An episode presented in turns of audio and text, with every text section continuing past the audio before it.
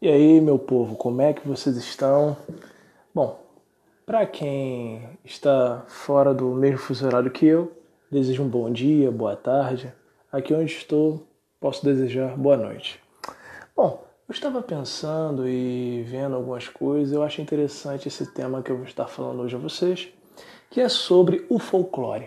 Quem nunca teve contato com folclore? Afinal, todo mundo assim que frequentou a escola, ou pelo menos até uma garotada até um certo tempo atrás teve contato com o folclore. Bom, eu lembro que quando eu era pequeno, ia para o jardim, as tias, aquelas professoras logo dos primeiros anos, é, colocavam alguns desenhos para a gente pintar, nos contavam as histórias do Saci, da Mula Sem Cabeça, do Boitatá, da Yara. Mas uma pergunta que eu te faço: você conhece o folclore brasileiro?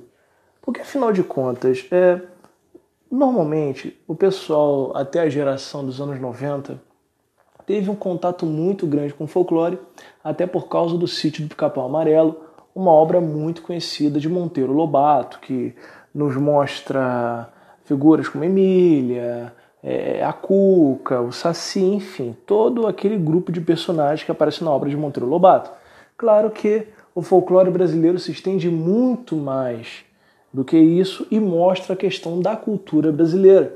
Uma coisa interessante é que sobre o folclore brasileiro, como eu tinha falado, vai falar da sua cultura, nota-se a presença de elementos indígenas e por aí vai, entre outros fatores, como por exemplo, o Saci Pererê. Afinal de contas, o Saci Pererê ele é um garoto brincalhão, que ele só tem uma, uma perna, e afinal de contas se levanta algum, alguns questionamentos. Ele é um espírito, ele é um guardião, ele é apenas um menino que ficou daquela forma.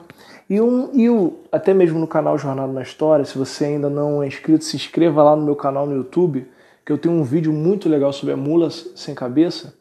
Uma das coisas interessantes sobre a mula sem cabeça é que ela é uma lenda, uma parte do folclore brasileiro que na verdade tem origem portuguesa. Sim, para você que não sabe, a lenda da mula sem cabeça se origina em Portugal. E para falar a verdade, até em outros países como o México, a presença da lenda da mula sem cabeça é real e faz parte do cotidiano de algumas pessoas. E o mais interessante disso tudo é que, por exemplo, nós temos é, toda essa questão de lenda e tal, mas normalmente, e você que vai se encaixar nesse perfil, você vai me entender. A maioria das pessoas, algumas, tem avós e os avós, normalmente, principalmente, o pessoal que veio do Nordeste, teve um contato maior com as lendas. E o interessante disso é que eles têm uma visão diferente da, do que é nos é falado dentro de sala de aula. Por exemplo, a minha avó ela sempre me contava algumas histórias a respeito da mula sem cabeça, entre outros fatores. E uma das histórias interessantes que ela nos contou é que, na verdade, a mula ela emitia um som meio metálico quando corria e, na verdade, ela tinha cabeça, só que ela ficava com a cabeça entre as pernas e corria. As pessoas se assustavam com aquele. Quando tinha o som da mula sem cabeça, era para você sair imediatamente e não ficar naquele local.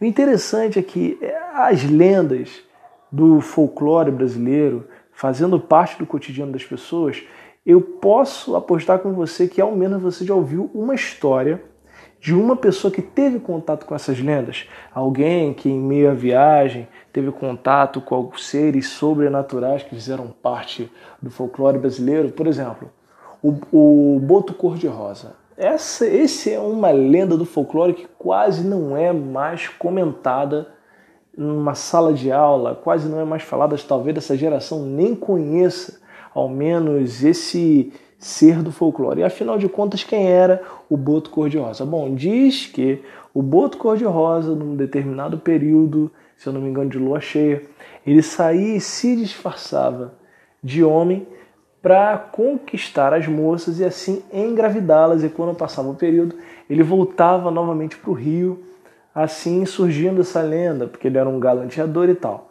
E uma lenda interessante e que servia até mesmo de proteção para os animais da floresta era a famosa lenda do guardião Curupira, o rapaz com cabelos de fogo que tinha os pés ao contrário. Já pararam para notar que cada lenda ela tem um fator para tentar explicar algo, por exemplo, o curupira servia para afastar os caçadores e até mesmo explicar algumas coisas que ocorriam no meio da floresta, como um grupo de caçadores que iam e não conseguiam mais voltar, ou ficavam perdidos, ou sofriam. Uma vez eu ouvi que essas lendas, e isso foi na época do Império, veio um pintor contratado pelo, se eu não me engano, se fora Dom Pedro II ou Dom João VI, que tinha ele contratado para fazer todo o registro de pintura de, de tudo que encontrasse na Amazônia. Foi ele uma comitiva e ao chegarem na Amazônia passou-se muito tempo e não se teve mais notícia. Então mandaram uma outra comitiva atrás dele e até então não conseguia mais se ouvir nada a respeito deles. E quando o encontraram, encontraram o pintor com febre amarela e olharam seus desenhos e ali você tinha desenhos do Curupira, você tinha desenhos do Saci enfim. Ou seja, algo aconteceu no meio da Amazônia que deixou ele dessa forma. Talvez essas figuras que ele desenhou fossem é, ali no momento um, um, um resultado do, do, seu delírio que estava tendo naquele momento. E isso é interessante para nós que somos dessa nova geração. Não podemos deixar e nem ao menos esquecer essas tradições que foram nos passadas. Hoje, a geração de hoje busca muito o celular. Hoje em dia, uma criança de dois anos mexe com facilidade no smartphone, a mãe às vezes coloca, e eu acho isso errado, na mão da criança o smartphone para ela ficar quieta. Cara, criança tem que ser criança. Criança tem que conhecer a história do seu país, tem que conhecer é, o folclore, tem que conhecer a cultura, para assim poder valorizar o tesouro nacional que é o, que é o folclore brasileiro. O interessante também são as tradições que é, estão junto a esse folclore, por exemplo, é, Bumba Meu Boi é, e por aí vai. É, ó, a figura de sereias, a própria sereia Yara, que era responsável por atrair homens para o fundo do lago e você deveria ficar advertido e não se deixar encantar pelo canto da Yara entre, entre outros, como figuras assustadoras, como o famoso boitatá, aquela, aquela cobra gigantesca que nós sabemos que possivelmente poderia ter se originado com o fator da sucuri, que é uma cobra brasileira que faz parte da floresta amazônica, que é uma cobra gigantesca, que é responsável por engolir homens. E por aí vai, gente. O folclore brasileiro não pode ser desperdiçado e nem ao menos esquecido tem que ser valorizado, tem que ser utilizado, tem que ser ensinado. E você, você já ouviu alguma história boa? Você por acaso já teve algum contato com alguma história do folclore brasileiro? Se você não é do Rio, você é de uma cidade do interior, é de Minas ou até mesmo do Nordeste, procure entrar em contato comigo, vai lá no meu canal no YouTube, lá você vai ter minhas redes sociais que você consegue falar diretamente comigo. Fala comigo que eu vou estar jogando a sua história no canal. Eu acho muito interessante isso, porque, gente, temos que valorizar nossas histórias. Às vezes nos apegamos muito ao que vem de fora. Todo mundo fica impressionado com a história de Thor, a história de Odin. A Marvel deu uma ajuda muito grande nisso para mostrar a história dos deuses nórdicos, mas vai pesquisar para ver se é aquilo mesmo. Ó, para início de conversa, a Freya, que é mostrado no filme do Thor como mãe do Thor, nunca foi mãe de Thor. A mãe de Thor é uma outra pessoa. É, Odin ele teve outra mulher também, além de Freya. Então, gente, nós temos que valorizar aquilo que temos. Eu sei que ficou até meio redundante, temos que valorizar aquilo que temos. Mas eu acho interessante conhecermos. Até porque, pensa comigo, o tempo vai passar, estamos no ano de 2020. Quando chegar a 2040, será que as pessoas vão lembrar disso? Será que algum produtor de TV ou de cinema vai querer fazer um filme ou uma série sobre folclore brasileiro de uma maneira que todos gostem? Um filme que eu curto muito, para vocês terem uma ideia, é O Alto da Compadecida. Eu acho bem interessante. Porque mostra a visão do sertanejo, toda a questão da religiosidade do nordestino e por aí vai. E essa questão da visão dele sobre a questão da vida, do pós-morte envolvendo o catolicismo. Suassuna, quando escreveu o livro, ele foi bem implícito no que ele estava querendo dizer ali e por aí vai, gente. Esse tipo de tesouro nacional está sendo desvalorizado e esquecido. É uma realidade. Mas vamos falar um pouco mais sobre as lendas. O interessante é que é, muita gente já ouviu falar do lobisomem. E o lobisomem ele também faz parte do folclore brasileiro. Pode ter sido uh, originado essa lenda vinda de fora e jogada para o nosso seio nacional? Sim, da mesma forma que a mula sem cabeça. Para quem não conhece a história e a lenda do lobisomem, ela se originou na Grécia Antiga, através de Licaão, que tanto que veio o termo licantropia, que ele e seus filhos eram muito cruéis e ele fora amaldiçoado por Zeus a virar um lobo. Então surgiu a história do lobisomem assim. Claro que foi passado que o lobisomem ele era o sétimo filho, nascido numa família de seis meninas. Ele era o último filho mais novo. Ele se transformava naquele ser. E eu lembro que o lobisomem ele se transformava e ele andava no meio das fazendas e ele ficava rolando em, em cocô de galinha. Não me pergunte porque foi o jeito que me fora passado quando era pequeno. O interessante é que cada história mostra uma versão diferente sobre uma determinada lenda, um determinado fato. Entre outros, gente, que eu poderia falar vários símbolos aqui do folclore brasileiro, a própria cuca, quem nunca ouviu falar, olha, a cuca vai te pegar, a cuca vai fazer isso, a cuca vai fazer aquilo. Lenda, ó, um exemplo, lendas que sumiram e não são mais faladas. Negrinho Pastoreiro. Gente, eu nunca mais ouvi falar do Negrinho Pastoreiro. Eu nunca mais ouvi alguém dizer sobre esse, essa lenda. Foi esquecida. As pessoas não têm mais a vontade de aprender sobre a história nacional, não têm mais a vontade de conhecer. É mais prático eu conhecer aquilo que é de fora e desvalorizar o que é de dentro. Eu não estou querendo, gente, é, incitar um nacionalismo exacerbado. O que eu quero falar aqui é questão de valorização, até porque o folclore brasileiro é interessante e é legal. Já parou para imaginar se fossem utilizar, é, é, pensar em fazer uma série a respeito do folclore brasileiro, uma série em live action? Netflix está aí, temos a Amazon, entre outras coisas. A Globo vira e mexe faz séries. Por que não fazer do folclore brasileiro?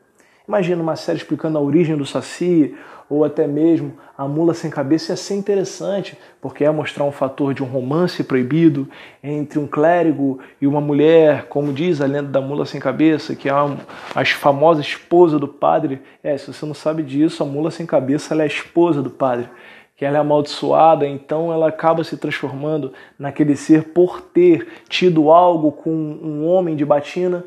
Então tudo isso, gente, faz parte do nosso folclore, é parte do nosso tesouro nacional. Eu não quero fazer um podcast muito grande, mas é um assunto que me atrai muito e interessante aqui. Cada região tem um folclore. Claro que a modernidade avançou, nós tivemos a globalização, as cidades cresceram, é, muitos campos foram aterrados e asfaltados, se tornando parte da cidade, mas as histórias não podem ser conhecidas e concretadas, gente, pelo asfalto da cidade. Temos que voltar às origens, até porque hoje em dia muita gente comemora algumas festas e nem ao menos sabe a origem. Todo mundo gosta, e você que está me ouvindo já deve ter participado alguma vez na vida, alguns de vocês já foram é, numa festa de São João. Todo mundo gosta da comida que é apresentada na festa de São João, mas não sabe a, a, a origem, não sabe por que aquilo foi feito, é, a mania que o pessoal tinha de pular fogueira, não faz nem ideia. Simplesmente está ali e aproveita o momento para comer, não aproveita para aprender sobre aqueles detalhes. Interessante, eu acho bem legal isso, é sentar com alguém mais antigo e ouvir as histórias que ocorreram no passado e a visão dele sobre a questão do folclore e a questão da vida. É história, gente, é história essa pessoa antiga ela se torna um documento oral. E claro que ela não vai estar aí para sempre, mas eu acredito que aprender com ela é uma riqueza única. Porque o folclore, gente, do folclore brasileiro é algo que infelizmente está sendo esquecido, não está sendo mais aproveitado. Sinceramente é preocupante porque faz parte de nossa história e a nossa história literalmente está sendo jogada para escanteio. Então temos que aproveitar e mergulhar no folclore brasileiro. E outra, deixa eu ver se eu lembro mais uma história do folclore. Eu acho muito interessante algumas histórias que passaram por nós. Já falei do Saci, já falei da Mula Sem Cabeça, já falei do Boitatá, já falei da Yara, já falei. Hum, deixa me ver. Recentemente. eu ouvi a história de origem da mandioca. É uma história indígena que fala de uma, de uma moça que ela tinha se apaixonado por um rapaz que apareceu em seus sonhos, que ele vinha da lua, ele era todo brilhante, virava para ela e falava assim: Olha, eu te amo. E ela então, passou-se algum tempo, ela acordou, não tinha ninguém. Ela apareceu grávida e o pai dela, que era o cacique, ficou espantado com aquilo, como é que minha filha apareceu grávida, tá? explicou o sonho, com muita dificuldade de aceitar. Passaram algum tempo, ela deu à luz uma criança e a criança brilhava. A criança era diferente, ela era branca. Então, ela, é, é, é, ela, se eu não me engano, o nome da menina era Mena, não se lembra ao certo. Ela era amada por todos os índios, todos os índios a ajudavam, ela ficava brincando, ela era uma criança muito alegre. Só que um belo dia ela ficou doente, então tentaram de tudo para salvar a criança e infelizmente ela faleceu. Todos ficaram tristes e ela fora enterrada na oca, na terra dentro da oca que ela cresceu.